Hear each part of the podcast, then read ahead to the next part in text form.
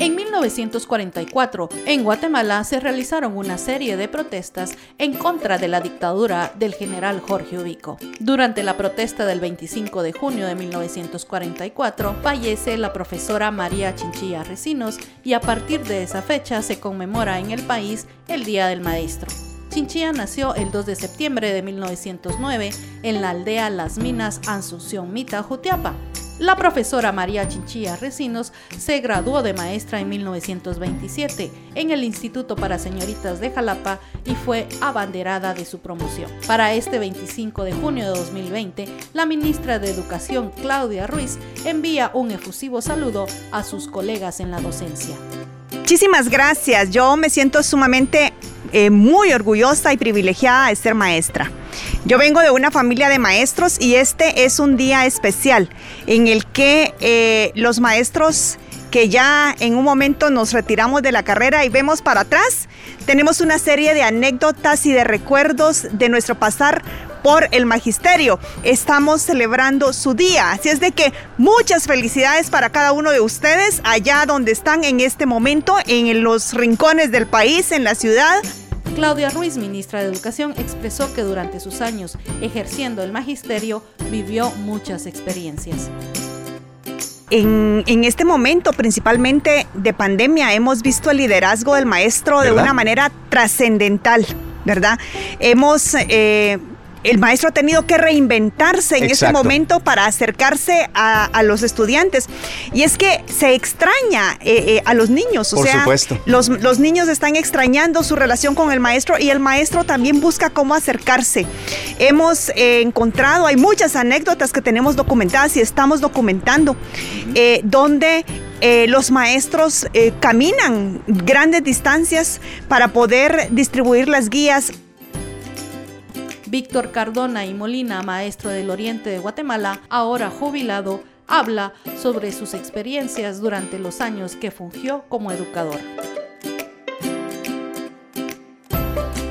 Tiene uno la oportunidad de contactar a los alumnos, escuchar sus problemas, brindar consejo y en alguna medida resolver los problemas que traen de casa es una de las cosas creo que más impactantes y que en alguna medida llenan la vida del maestro. La subdirectora técnica pedagógica de la Dirección Departamental de Guatemala Norte, Rosa Sandoval de Villeda, nos comparte su experiencia como maestra en los primeros ciclos educativos y universitarios. Eh, me gradué de maestra en 1976, hace ya 43 años y me inicié como maestra en 1979.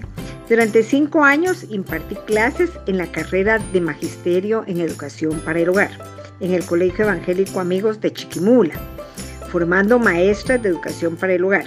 Y fue ahí donde me di cuenta de mi vocación docente, ya que lo mejor de ser maestra es poder enseñar, compartir conocimientos y lograr que los alumnos sean personas competentes para la vida.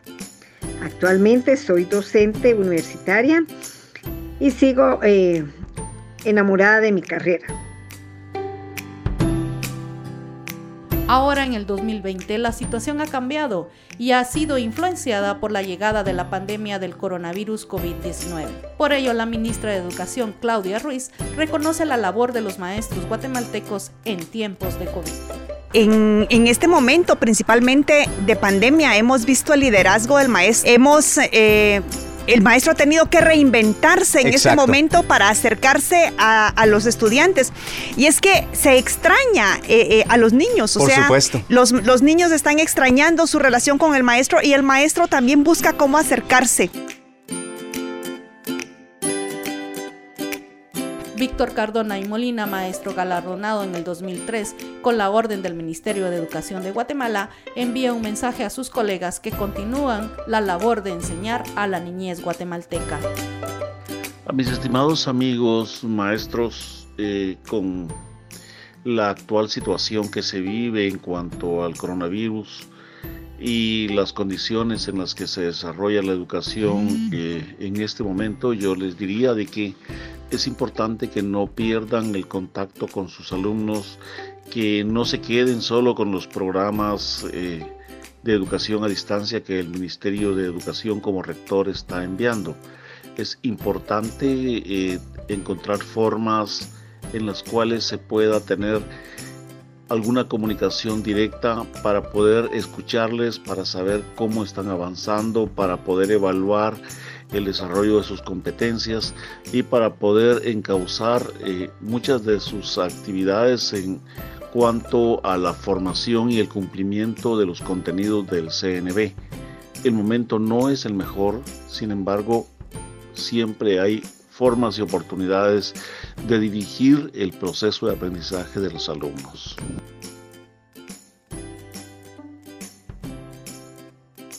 Rosa Sandoval de Villeda, la subdirectora técnica pedagógica de la Dirección Departamental de Guatemala Norte, comentó que la actualización es una herramienta básica para el maestro.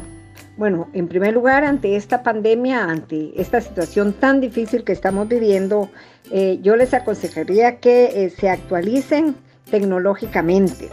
Eh, entender las TIC no es solamente saber escribir en una computadora. Hay muchísimas herramientas que podemos aprender y, podemos poner en práctica con nuestros alumnos desde la tecnología actual que sirve de tanta ayuda. Pero es necesario que cada docente eh, eh, trate de aprender, que trate de mejorar, que trate de ver cuántas herramientas realmente le pueden servir para ser un mejor docente. Pero ante todo y ante cualquier adversidad, no perder el humanismo, tener mucha paciencia con sus alumnos y lograr que todos aprendan, que le dediquen más tiempo al que más le cuesta aprender y a los más vulnerables. Tenemos casos de niños ahorita que han perdido a su mamá, que han perdido a su papá, que no tienen los medios como para poder presentar tareas. No exijamos esas tareas en este momento. El Ministerio de Educación ha pedido que se lleguen las guías, se lleven las guías hacia los niños, pero que no se exija que las presenten.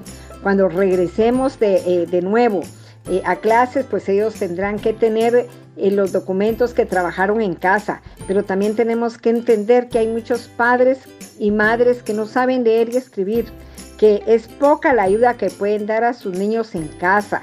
Entonces el maestro debe ser muy paciente, debe de tener mucha táctica para atender a todos estos niños, especialmente en esta emergencia que estamos viviendo en este momento. Gracias maestro, porque usted me ha dado el tesoro más valioso que existe, la educación.